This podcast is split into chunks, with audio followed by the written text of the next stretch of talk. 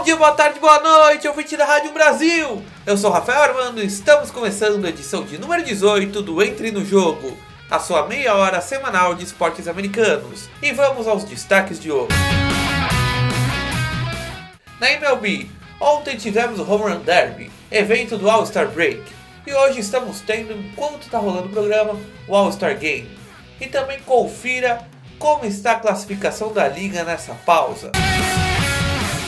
Na NHL, confira a história do Toronto Maple Leafs, equipe 13 vezes campeã da Stanley Cup. Na NFL, a história do Denver Broncos, equipe tricampeã do Super Bowl. Na NBA, história do time cinco vezes campeão da liga. Conheça um pouco mais sobre a trajetória do San Antonio Spurs. O programa de hoje começa agora. Beisebol! Home run!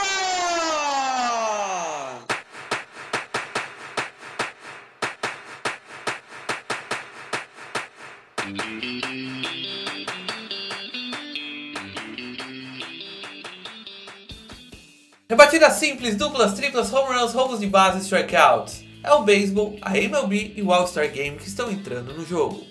E ontem tivemos um dos eventos mais esperados do All-Star Break, dessa All-Star Week. O Home Run Derby, um evento onde jogadores são convidados pela liga para rebaterem home runs. São convidados oito atletas, divididos em quartas, semifinal e final, onde o campeão ganhou um milhão de dólares. Eu vou falar dos melhores duelos. Então vamos lá. Primeiro duelo a ser citado. A estreia de Vladimir Guerreiro Jr., que logo em seu primeiro duelo rebateu 29 home runs.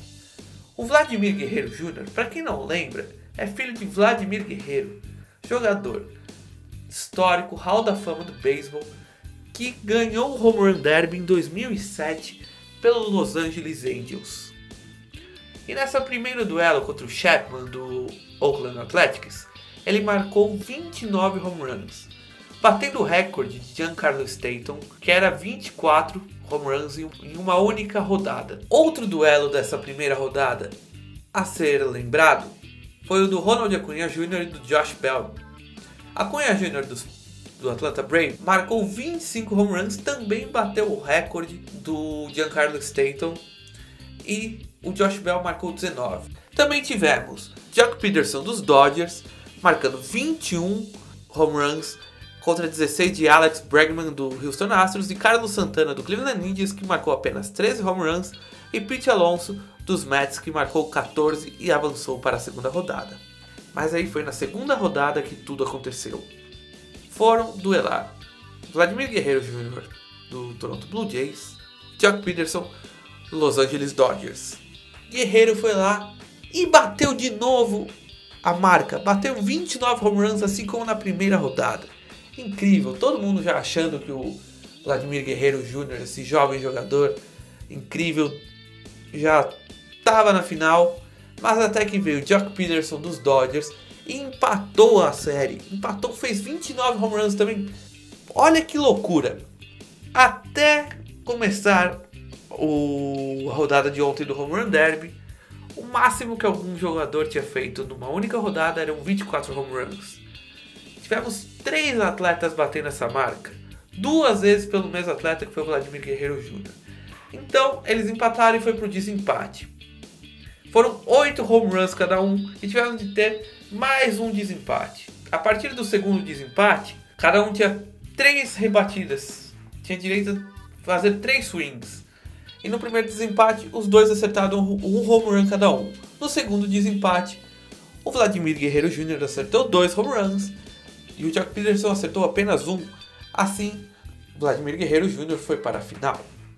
E na final, ele encarou o Pete Alonso do New York Mets e acabou perdendo por 23 a 22.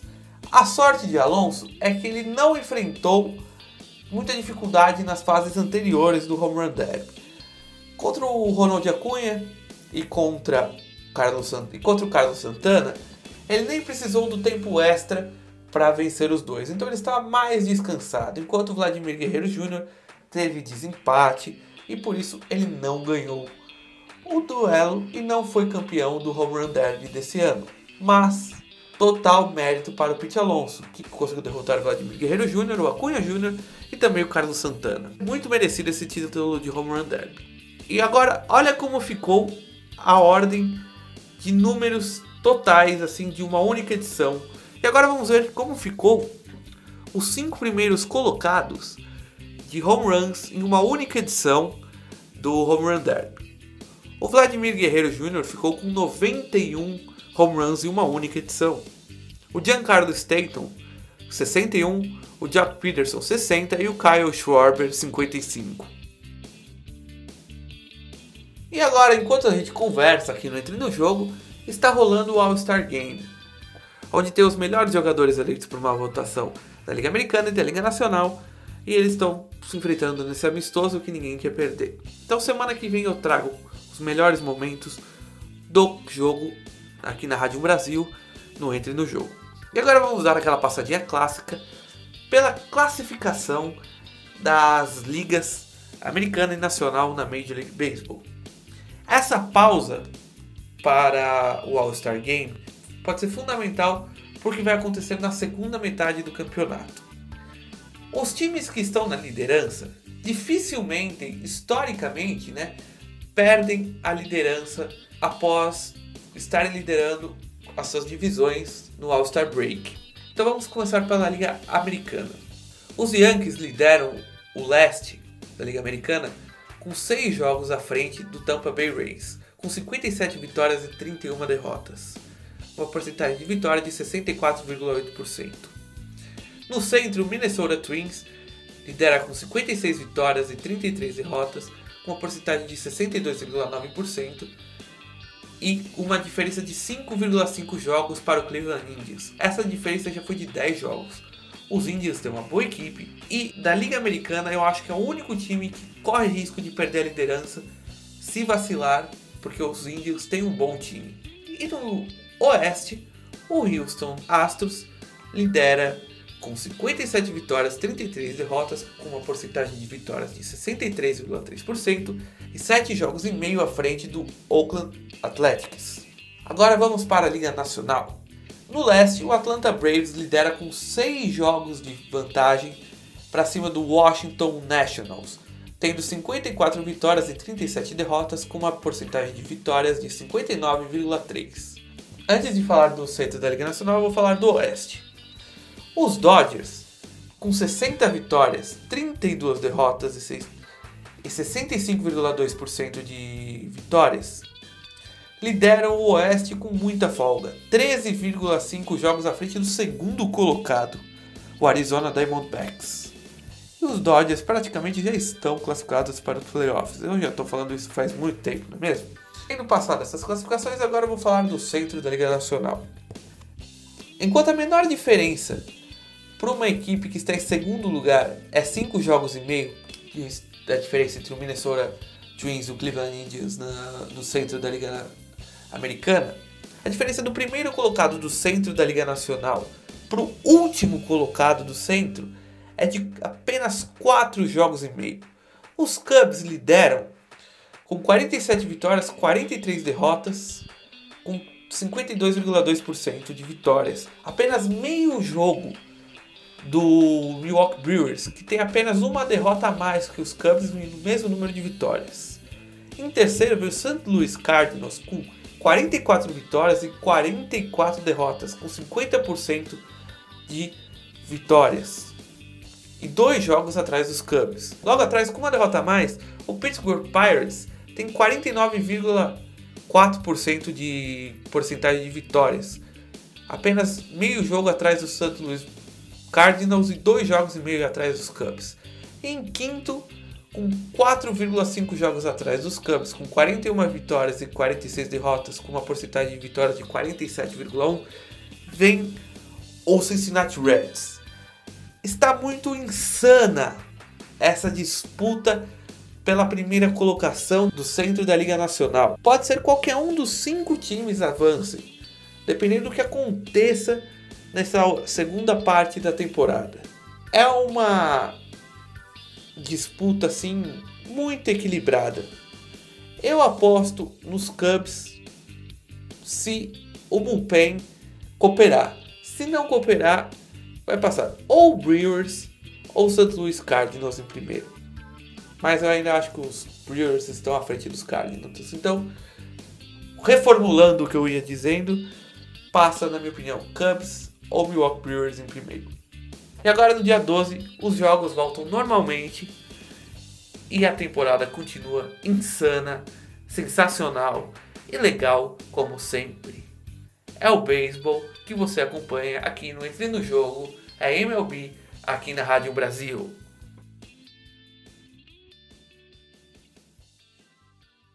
Rock no gelo!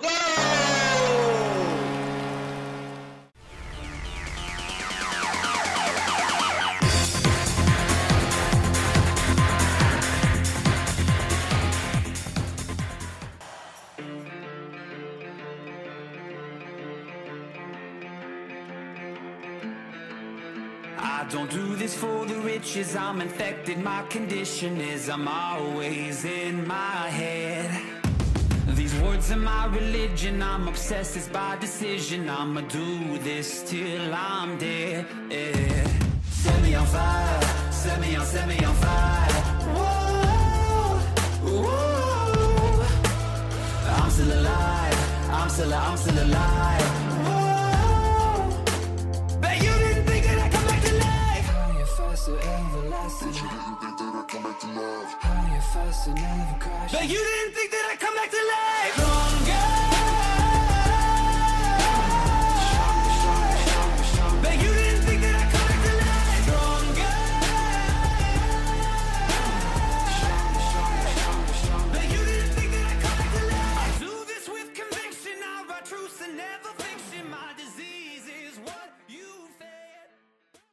E vamos calçar os patins, vestir o capacete porque o Puck já está no gelo e o timaço do Toronto Maple Leafs está entrando no ring. Os Leafs, como os fãs, a imprensa costuma chamar de equipe, atuam pela Conferência Leste da National Hockey League. Fundada em 1917 como Toronto Arenas, a equipe faz parte do Original Six, uma das seis equipes canadenses entre os 31 times da NHL. O time de Toronto já conquistou o Stanley Cup por 13 vezes. Em 1919, mudou de nome para Toronto St. Patrick's, tendo ganho duas Stanley Cups em seus primeiros anos de vida. Uma com o nome Arenas, na temporada de 17 e 18, e uma com o nome St. Patrick's em 22. Em 1927, a equipe foi comprada por Count Smith, aquele mesmo que ajudou nos primeiros anos do New York Rangers, dá nome ao troféu dado ao melhor jogador da Stanley Cup. Quando o time foi adquirido por Smith, mudou novamente de nome, agora para Maple Leafs, ou em português Folhas de Bordo, árvore símbolo do Canadá. Tanto é que na bandeira do Canadá tem uma folhinha do bordo na bandeira, aquele vermelho, branco, vermelho e com uma folhinha vermelha no meio. Para quem não lembra, essa é a bandeira do Canadá. Mas as cores do Toronto Maple Leafs não são o vermelho e branco, e sim o azul escuro e o branco. E na temporada de 31 e 32, o time canadense fez história graças à sua linha de ataque chamada Kid Line, com três atletas tendo menos de 26 anos, por isso esse apelido, linha de crianças. A Kid Line era formada por Charlie Conosher, Busher Jackson e Joe Primo, todos futuros Hall da Fama da NHL e do Hockey no Gelo. Com essa formação, os Leafs chegaram a mais seis finais, mas infelizmente não ganharam nenhuma. E após essa fase, o time sob a batuta do técnico Hap Day, que comandou a equipe por 13 anos, levou os Leafs a ganharem 6 Stanley Cup entre 41 e 51, levando os títulos nas temporadas de 41, 42, 44, 45, 46, 47, 47, 48, 48, 49 e 50, 51. Após essa grande época, mais uma reformulação foi feita, agora sob o comando do técnico Ponte Imalak, e jogadores como George Armstrong, Red Kelly, entre outros, comandaram mais quatro títulos de Stanley Cup, em 61, 62, 62, 63, 63, 64 e 66, 67. Mas de lá pra cá, a equipe nunca mais levantou uma Stanley Cup. Ganhou apenas um título de divisão na temporada de 99 e 2000. Mas mesmo sem avançar nas finais, o Maple Leafs continua sendo uma das maiores franquias da história da NHL. Com seus 13 títulos, é o segundo time com mais títulos da principal competição do hockey mundial. Os Leafs ficam apenas atrás do Montreal Canadiens, que possuem 24 títulos. Seus maiores rivais são o Montreal Canadiens, o Chicago Blackhawks, o Ottawa Senators, o Boston Bruins, o Detroit Red Wings e o Buffalo Sabres. E aí, gostou? Então vote na franquia da próxima semana. Escolha entre Carolina Hurricanes e Tampa Bay Lightning.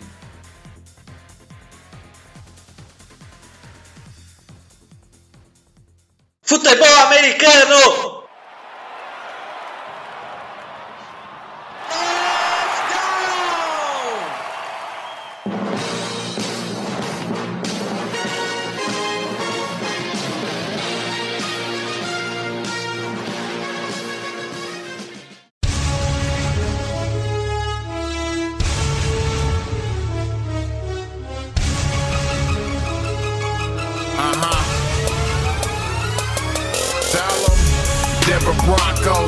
Truth. Quick to hit you with the mile high salute. Got the doubters and the haters on mute. From head to foot, draped out in orange and blue.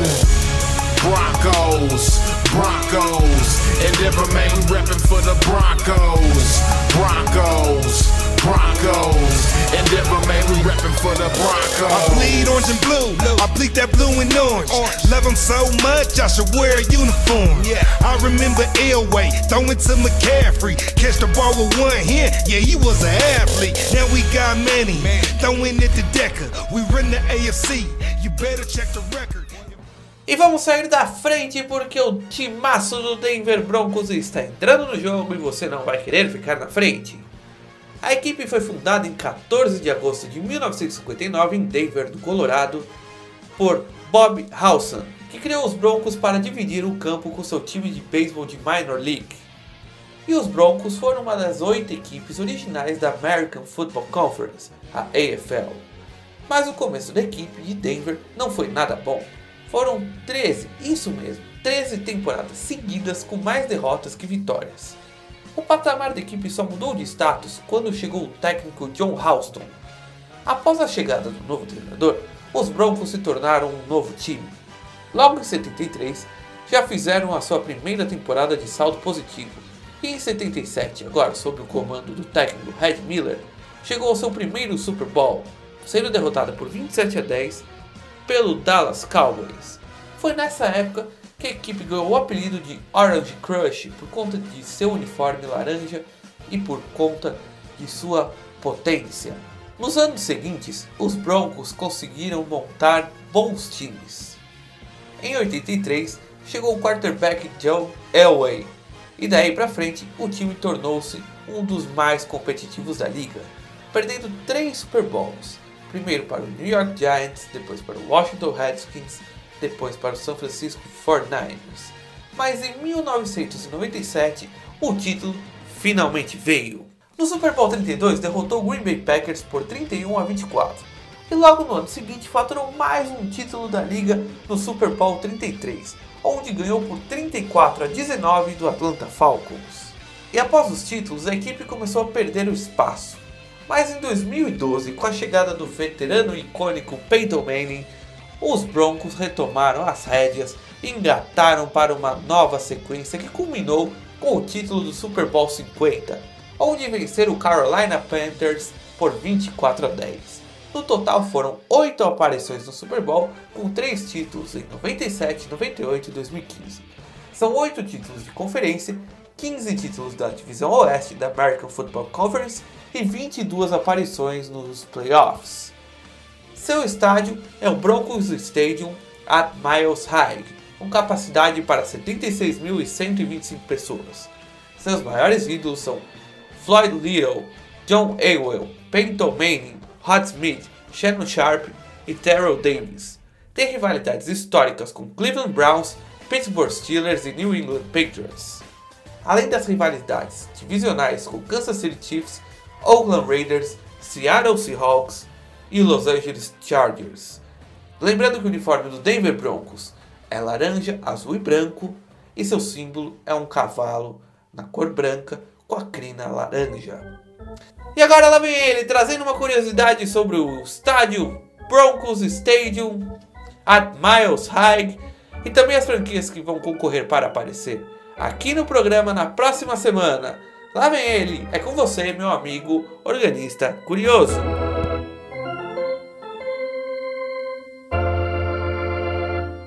O Broncos Stadium em Miles High é o estádio mais alto em toda a liga profissional. Estando a 1.600 metros de altitude, fazendo com que o ar fique rarefeito em 17% em relação ao nível do mar. Do mesmo modo que as equipes de beisebol constroem suas casas com facilidades para seu time vencer a partida, a altitude é usada da mesma maneira pelos Broncos. Os adversários que visitam o time de futebol americano de Denver se cansam mais rápido e os chutadores do time adversário não possuem tanto controle sobre a bola, já que ela voa mais rápida do que o comum. Gostou? Então vote na franquia da próxima semana. Vote em Houston Texans e Tampa Bay Buccaneers. Entre no arroba entre no jogo oficial e vote. Até a semana que vem.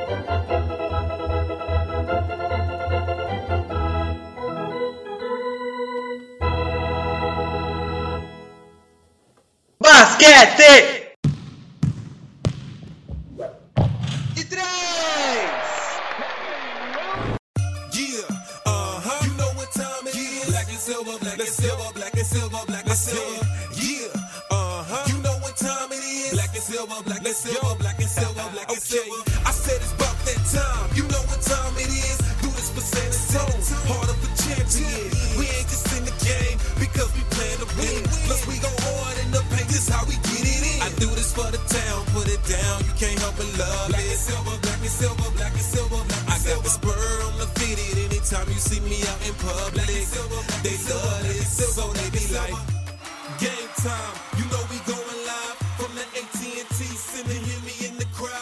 run the like Tony Parker when I'm on the drive. I'm taking off like Jefferson. Catch me in the sky. E vamos invadir as quadras porque a bola vai subir e o time do San Antonio Spurs já está pronto para entrar no jogo. Fundado em 1967 com o nome Shop as primeiras cestas da equipe foram marcadas em Dallas, no Texas. E é um dos quatro times da National Basketball Association a fazer parte da extinta ABA, a American Basketball Association. Permaneceu em Dallas até 73, quando foi vendida para um grupo de empresários de San Antonio, também no Texas, e ela foi relocada e também mudou de nome. Também mudou as cores da equipe. Saíram as cores da bandeira dos Estados Unidos, o branco, o azul e o vermelho, e mudaram para o clássico preto, branco e prata. O primeiro grande jogador dos Spurs foi George The Iceman Gervin, que chegou à equipe do Texas no meio da temporada de 73-74 e foi o grande nome dos Spurs até meados da década seguinte. Em 76, a equipe passou a atuar pela NBA quando a liga aceitou assumir os quatro times mais bem-sucedidos da ABA. De cara, os Spurs conquistaram cinco títulos de divisão nos primeiros sete anos, mas não avançaram mais que isso nos playoffs. Mas após a equipe trocar Gervin em 85, o time desandou e só voltou ao rumo com a chegada de David Robinson em 1989. Em seus sete primeiros anos na equipe, o Central levou o time para os playoffs, mas não conseguiu levar a equipe às finais. Porém, quando Tim Duncan se uniu aos Spurs e formou dupla com Robson, os Spurs viveram um dos melhores momentos de sua história. Sob o comando da dupla apelidada de Torres Gêmeas, os Spurs conquistaram dois títulos da NBA, o primeiro em 99 e o segundo em 2003. E após o segundo título, Robson se aposentou, mas os Spurs continuaram ganhando seus títulos. Foram mais três neste século, em 2005, 2007 e 2014. E também foram à final em 2013, mas acabaram perdendo. Esses anos de títulos trouxeram muitos craques para, para o Hall da Fama dos Spurs, como Manu Ginobili, argentino que recentemente teve sua camisa de número 20 aposentada pelos Spurs. Também tivemos Tony Park, e Kawhi Leonard, que acabou de ganhar o título com os Raptors. E também tivemos outros diversos grandes jogadores nessa hegemonia da equipe de Santo Antônio. E no título de 2014 ainda tivemos um brasileiro no elenco dos Spurs. Trata-se de Thiago Splitter, jogador que atuou muitos anos pela seleção brasileira também. E os maiores rivais dos Spurs são o Utah Jazz, Houston Rockets, Los Angeles Lakers, Dallas Mavericks e Phoenix Suns. As cores do time, como já disse anteriormente, é o preto, o branco e o prata. E o símbolo da equipe é uma espora. Sabe espora, aquela que os cowboys usavam para andar a cavalo?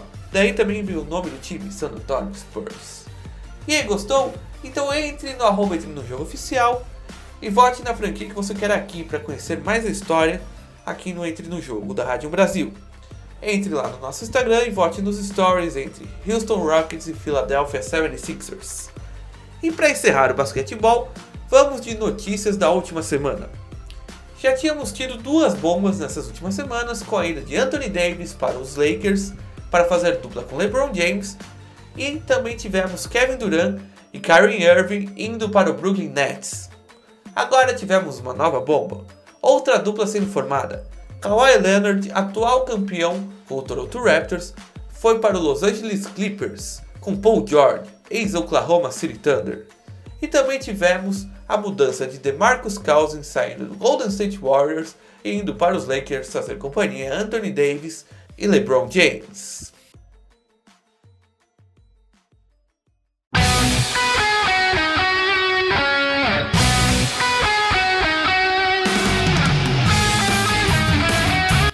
Estamos encerrando mais um Entre no Jogo aqui na Rádio Brasil. Você ficou comigo, Rafael Armando, nessa meia hora semanal de esportes americanos.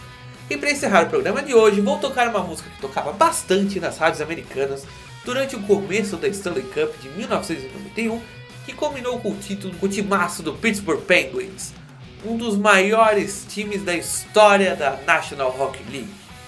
Vamos tocar Simple Minds, See the Lights. Um grande abraço, até semana que vem e fui!